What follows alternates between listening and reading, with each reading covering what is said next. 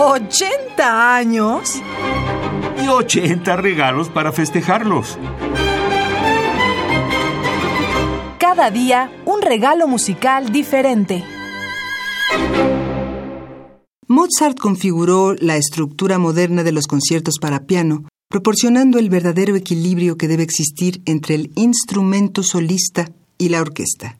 Sus cuatro primeros conciertos para piano, Kegel 37, 39, 40 y 41, correspondientes al año 1767, están orquestados sobre transcripciones de diferentes movimientos de sonatas escritas por otros compositores contemporáneos del entonces Nobel compositor de 11 años llamado Wolfgang Amadeus Mozart. De Wolfgang Amadeus Mozart, nacido en Austria en 1756 y fallecido en 1791, escucharemos el concierto para piano y orquesta número 3 en re mayor, Kegel 40 de 1767. La interpretación es de Robert Levin, el clavecín de la Academy of Ancient Music, y dirige Christopher Hogwood.